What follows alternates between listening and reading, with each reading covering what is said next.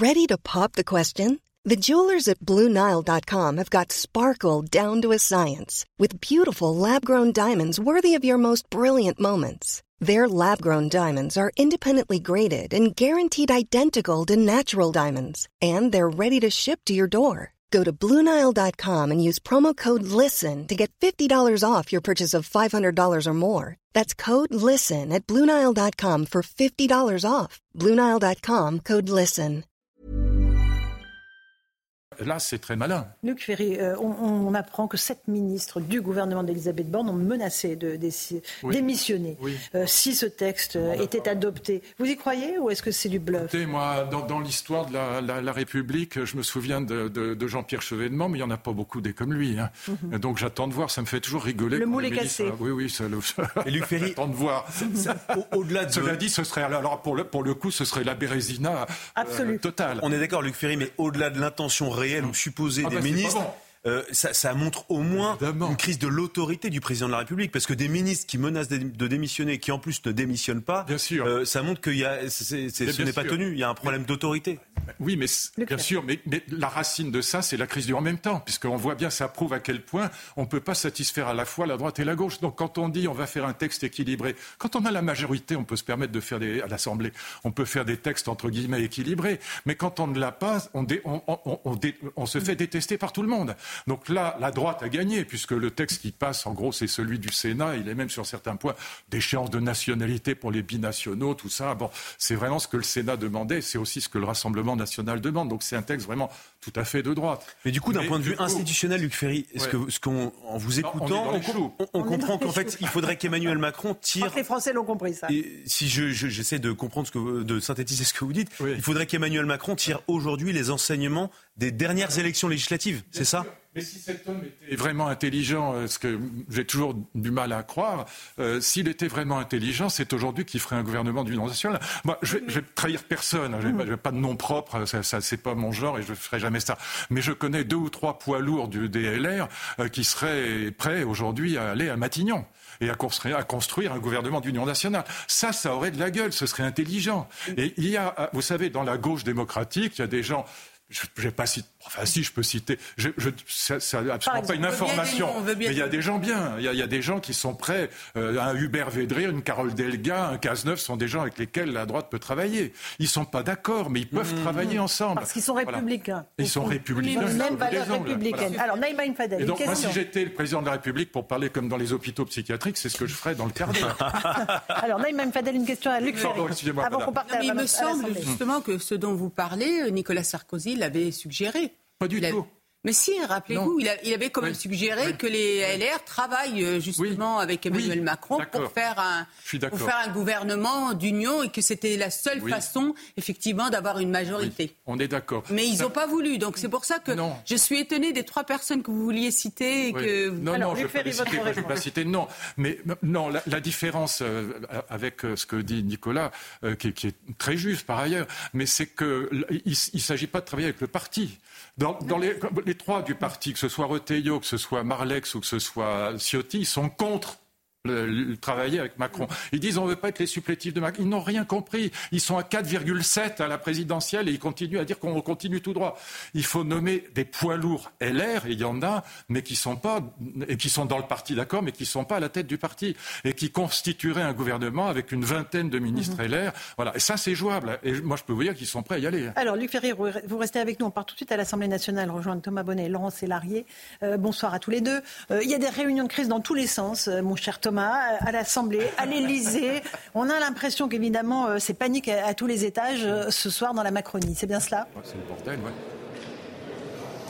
Oui, c'est assez surréaliste euh, ce à quoi on assiste ici à l'Assemblée nationale. Il faut revenir un peu en arrière dans l'ordre chronologique. D'abord, l'issue de cette commission mixte paritaire, conclusive, une forme de soulagement évidemment au sein de la majorité. Et puis il y a cette annonce du Rassemblement national qui va voter en faveur de ce texte. Et là, tout a été changé au sein de la majorité. Il y a de plus en plus de députés de la Macronie qui viennent ici et qui font part de leur état d'âme aux journalistes qui sont ici en off. Ils nous confient justement le fait qu'ils ne vont pas voter le texte, parfois même qu'ils voter contre le texte.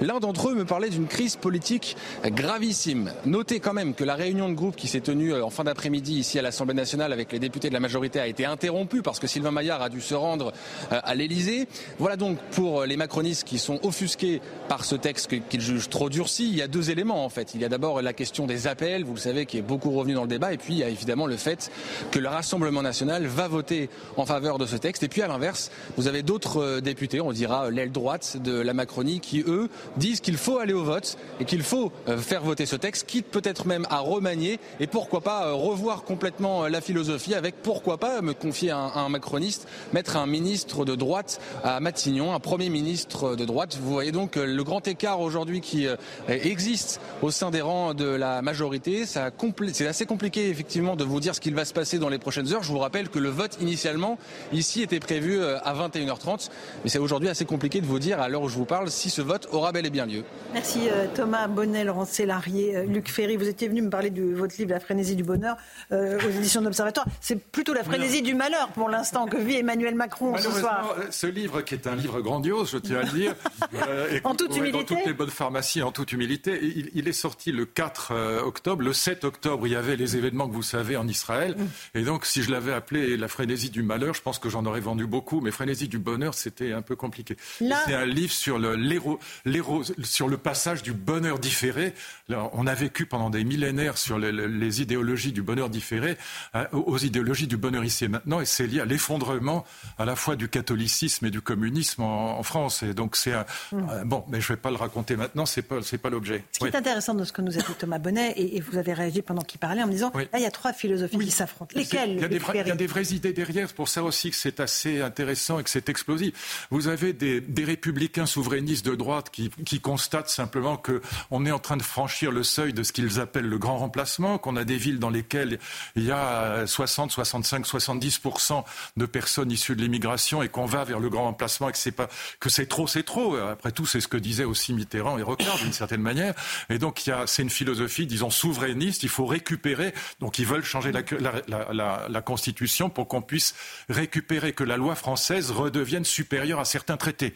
Vous avez une deuxième philosophie qui est libérale de droite ou de gauche, qui veut défendre les chefs d'entreprise, des métiers en tension, et qui disent, au fond, on s'en fout de la France, ce qui nous intéresse, c'est les chefs d'entreprise, et donc on veut régulariser les, les, les sans-papiers pour les métiers en tension. Ce que je trouve absolument scandaleux. Voilà, je trouve ça même immonde, pour le dire. du marché, ça. Voilà, mais ça, ce sont les libéraux de droite comme de gauche qui disent, voilà, euh, au fond, ils confondent l'intérêt de la France et puis l'intérêt des chefs d'entreprise. Et je comprends très bien les chefs d'entreprise, ils ont raison, mais qui demandent euh, au, gouvernement de baisser les charges sociales pour qu'ils puissent payer bien les Français plutôt que de dire ah, puisqu'on ne peut pas payer bien les Français, on va faire venir des Africains. C'est ça. Il faut mmh. dire les choses. C'est mmh. scandaleux aussi bien sur le plan moral. Et puis vous avez la gauche de la gauche qui depuis toujours est immigrationniste et qui trouve que si on n'est pas pour accueillir tous les étrangers du monde, c'est qu'on est xénophobe et raciste. Hein, Mathilde Panot, voilà. Et donc ça, ces trois philosophies qui s'affrontent et qui sont, euh, là je parle très vite et pas très bien, mais qui sont, elles sont très fortes en fait. C'est des, des, affrontements idéologiques qui sont quand même extrêmement puissants puis qui sont très mmh. anciens. Et les Français dans tout ça, Luc Ferry? Bah, Les Français, ils sont aujourd'hui d'accord avec les LR et le, et le Rassemblement national. Très majoritairement, toutes les, tous les sondage Le Monde, ils disent voilà. Et en fait, c'est pas contre l'immigration qu'ils sont a priori, ils sont contre l'islamisme. Il faut dire les choses comme elles sont. Mhm. Parce que l'assassinat de Samuel Paty et puis de Daniel Bernard et puis du père Abel et puis ce qui s'est passé à Charlie Hebdo et puis à Nice et puis au Bataclan où à chaque fois on dit ah mais maintenant on va faire quelque chose et puis on fait en fait on peut pratiquement rien faire. Bon, en tout cas, c'est le sentiment que les Français ont. Et donc, euh, quand vous voyez que 93% des OQTF ne sont pas appliqués, les Français se disent, mais c'est pas. Vous avez vu cette semaine dans la presse, il y avait une jeune femme, Claire, voilà, Claire elle a témoigné sur nos antennes, voilà, violée par un centrafricain. Voilà, et qui disait, mais si on avait appliqué la loi, j'aurais pas été violée. Quand les Français entendent ça, pour pour qui croyez-vous qu'ils vont voter? Ils se tournent vers qui? Si Marine Le Pen n'est pas élue, c'est un miracle. Bon. Euh, euh, Louis Dragnel. Ce qui est intéressant dans ce que vous dites, c'est que vous parliez tout à l'heure des trois familles de pensée qui se retrouvent dans les débats autour de l'immigration. Est-ce que vous pensez que ce texte-là euh, va provoquer le retour de la politique et donc des idées politiques? Parce que le en même temps avait un peu mis sous cloche ces, idées, parce qu'on avait dit bon, il n'y a plus de droite, il n'y a plus de gauche, il n'y a plus que le, le bon sens, c'est le pragmatisme. Est-ce que du coup, demain, on va retrouver euh, selon vous, des, vraies lignes politiques beaucoup plus claires Est-ce que c'est ce que les Français veulent? C'est pour ça que je n'ai jamais été centriste, parce que je pense qu'on a besoin d'alternance claire et a. Moi, j'étais proche de, j'étais copain avec Bayrou quand il était baladurien, c'est plus à droite que Chirac. Maintenant, c'est le centre mou, euh, c'est mollasson au possible. Il n'y a plus une idée qui sort, il y a zéro idée. Bon, et donc, je préfère mille fois un débat euh, droite-gauche intelligent plutôt que plutôt que cette espèce de modeler gris qu'on est en train de vivre avec le macronisme, qui est quand même la catastrophe qui est arrivée au pays, il faut le dire le chose. Et donc j'aime mille fois mieux un débat euh, violent euh, entre un, LR euh, dur, si je puis dire, un républicain de droite intelligent, et contre un social-démocrate, un socialiste-démocrate intelligent, plutôt que voilà avoir un Védrine, un Rocard d'un côté, puis avoir des, gens, des, républicains forts de l'autre. Mmh. C'est ça qu'il faut à la France. Et donc ça, ça prouve exactement ce que vous disiez, c'est que le en même temps, cette espèce de centrisme mollasson, ça ne marche pas. C'est une catastrophe pour le pays. Et les gens qui disent, en plus pour les gens qui sont contre le Rassemblement national, la seule alternance crédible aujourd'hui, c'est le Rassemblement national. Il n'y en a mmh. pas d'autre. Mmh. Luc Ferry, est-ce que l'hypothèse d'un référendum sur ces questions-là est envisageable selon vous et souhaitable plus que alors, je, pense qu'il y a un vrai problème parce que le, référendum porterait probablement, si on, bah, c'est pas est-ce que vous êtes pour ou contre euh, l'immigration, on, on, connaît les réponses. Bon, le référendum porterait très probablement sur la question de savoir s'il faut modifier la Constitution française pour que la loi française soit supérieure à certains traités. Mhm. C'est extrêmement compliqué. Euh, moi, je, voilà, vous avez vu qu'on va nous obliger à reprendre en France à nos frais un ouzbek, euh, islamiste fanatique. Mhm. c'est dingue. À nos frais et avec un bonus de 3 000 avec un Non, mais c'est délirant, voilà. Et donc, quand on voit ce type d'exemple, euh, on voit qu'il y a quelque chose qui colle pas. En plus, c'est la CDHE qui nous oblige à faire ça. C'est les gens européenne des droits de l'homme. Voilà, mais les gens croient que c'est l'Union. C'est le Conseil d'État qui oblige, en fait. Non, le Conseil d'État est obligé d'appliquer les traités. Le Conseil d'État ne peut absolument rien dire d'autre. Il pouvait pas. Non, il, peut pas. il applique les traités. Il applique les traités. Il n'est pas au-dessus de la loi. et c'est nous qui avons signé des traités qui sont au-dessus de nos lois. Voilà. Et donc le problème, c'est que si on veut changer ça, c'est très difficile parce qu'on est dans une communauté européenne et si nous nous exemptons de tel ou tel secteur, les autres en feront autant. La Hongrie, euh, la Pologne diront ben nous dans ce cas-là, la PAC on n'en veut pas ou on la veut pas comme ça, on veut pas payer. Bon, donc c'est compliqué. Mais en effet, on n'aurait jamais dû signer ces traités. Les gens croient que c'est l'Union européenne, c'est pas l'Union européenne, c'est le, le, Conseil de l'Europe. Hein, c'est pas le Conseil européen qui, qui, nous embête avec ces histoires. Mais moi, je suis pour qu'on change les choses, mais il faut y réfléchir à deux fois parce que ça, on rentre dans une logique d'exemption par rapport, d'exception par rapport aux traités européens qu'on a signés, qu'on n'aurait pas dû signer, on les a signés et qui sont au-dessus de nos lois. Donc le Conseil d'État peut pas faire autrement, ils, y peuvent rien. Est-ce que les Français ne seraient pas tentés aussi de répondre à autre chose que la question qui leur serait posée C'est le biais du référendum, on le sait bien. Oui, mais là, on sait, on sait déjà comment comment ils répondraient, parce qu'ils mhm. ne veulent pas qu'on augmente l'immigration. Vous savez, on, a en gros 500 000 étrangers qui viennent chaque année légalement en France et probablement 200 000 illégaux. Alors, dedans, il faut être honnête, il y a 33% d'étudiants. Donc ça, c'est plutôt une bonne chose. Mais ça fait quand même beaucoup de monde. Et encore une fois, euh, détournement du droit d'asile et non-application des OQTF, c'est insupportable. Mmh, mmh, mmh. ça, pour les Français, enfin, moi le premier, pour n'importe quel démocrate, euh, on dit on a voté des lois, elles sont appliquées à 6%. Enfin, on est cinglé. Euh, Louis Dragnel, chef du service politique d'Europe 1, on évoquait au début l'hypothèse que le texte soit retiré impensable, disait Luc Ferry. Ah ben ça peut arriver. Hein, ça, peut, arriver. Ah non, ça peut arriver. Quand je dis impensable, je veux dire que ce serait la plus grosse connerie qu'ils puissent faire, mais euh, ils ne sont pas à l'abri. Hein. Euh, Louis Dragnel, euh, votre sentiment, c'est quoi? C'est que le président a envie d'aller au vote, qui préfère l'épreuve du feu que le renoncement à race campagne Non, mais là où il a raison, c'est qu'ils peuvent voter contre.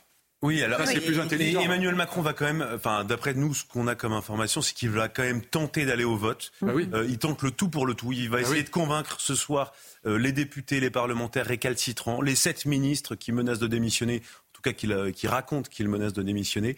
Euh, donc il va tenter le tout pour le tout, et puis euh, je pense qu'il comptera ses amis après le vote, qui veulent et il en tirera toutes les conséquences au lendemain du vote. Voilà. Mais donc, coup de poker, mais, je trouve que c'est un, énorme coup de poker euh, et en même temps, euh, ça permet d'avoir une vraie clarification. Ah bah C'est-à-dire qu'au lendemain de ce vote, euh, Emmanuel Macron verra réellement sur qui il peut compter, sur qui il ne peut pas compter, et j'ose espérer qu'il tirera des enseignements, pas uniquement par, par, rapport à son entourage, mais c'est des enseignements en termes de ligne politique et à la fois, et ça répond peut-être à ce que vous évoquiez, de composition du gouvernement. Et ça lui évite de désavouer la commission paritaire, ce qui d'un point de vue démocratique est quand même pas grandiose. Ça va dire c'est quand même infaisable. Voilà. Bon, non, si bon. Mais moi, je suis entièrement d'accord avec ce que vous dites, à 100%. Mm. Oui. Euh. Et quand je dis que Marine Le Pen, le, le Rassemblement national, est la seule alternative crédible aujourd'hui, je veux dire par là que c'est la seule alternative. Euh, enfin, c'est pas du bon mm. français, mais c'est la seule option qui est radicalement opposée à tout ce qui existe ailleurs. Voilà. Mm. Et donc pour les Français qui se disent pour l'instant voilà, Samuel Parti, Dominique Bernard, on n'a jamais rien changé. Peut-être qu'il faut essayer ça. Voilà, c'est très logique ce qui se passe aujourd'hui. Moi, je suis un vieux gaulliste social-démocrate, c'est pas ma tasse de thé, mais je reconnais que bon, elle fait aucune faute. Un dernier détour euh, au Sénat où normalement le texte sur l'immigration devait être débattu euh, à 19h. Et le Dieu cher, vous êtes sur place euh, au Sénat, pardon. Qu'est-ce qui se passe autour de vous? Est-ce qu'il y a des, des sénateurs ou est-ce qu'il n'y aura pas de texte ce soir? Alors il y a des sénateurs qui sont tous persuadés qu'il y aura un vote à 19h parce que ce qu'il faut comprendre, Laurent, c'est que le gouvernement peut aussi se permettre de retirer le texte entre le Sénat et l'Assemblée nationale. Alors on a discuté justement à l'instant avec Bruno Retailleau et François Patria. Bruno Retailleau, évidemment, qui est ravi en tant que patron des sénateurs Les Républicains de voir que ce texte, son texte, dit-il, est appliqué. Et du côté de François Patria, une parole plutôt ferme. Il représente les sénateurs Renaissance ici. Il explique qu'il ne faut pas dicter justement sa conduite sur le RN, que si le texte est bon, quoi qu'il en soit, il faut le voter, ne pas tomber dans le piège du RN. Et puis il termine en disant qu'en politique, on avale souvent beaucoup de couleuvres et qu'il faut le soutenir le gouvernement. Ça, c'est pour ce qui se passe en surface parce qu'on sait que du côté de l'Elysée, c'est beaucoup plus euh, compliqué. Elisabeth Borne qui ne sait plus comment tenir sa majorité. On a l'aile gauche qui se réunit d'un côté en ce moment, l'aile droite qui se réunit euh, ailleurs. Évidemment, chacun va dans un sens contraire et la majorité qui devait rester unie, on nous l'a promis hein, toute la journée à l'Assemblée nationale, se disloque très franchement. Merci beaucoup, Elodie Huchard, euh, au Sénat. Un dernier mot, Luc Ferry, la conclusion bah, de cette. Le, bordel complet. cette tragique comédie. Et, c'est l'échec total du en même temps. C'est surtout ça que Macron devrait comprendre. Parce que, voilà, euh, ça veut dire qu'il faut faire autre chose. Il faut une ligne claire.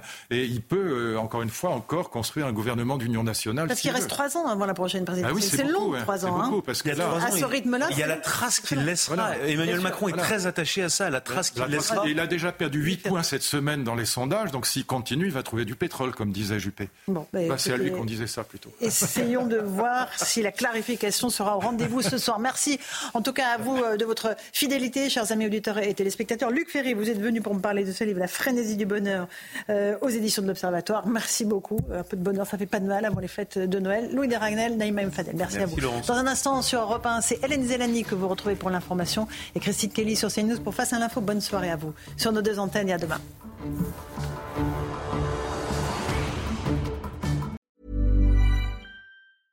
Even when we're on a budget, we still deserve nice things. Quince is a place to scoop up stunning high-end goods for 50 to 80% less than similar brands. They have buttery soft cashmere sweaters starting at $50, luxurious Italian leather bags, and so much more. Plus, Quince only works with factories that use safe, ethical, and responsible manufacturing. Get the high-end goods you'll love without the high price tag with Quince. Go to quince.com/style for free shipping and 365-day returns.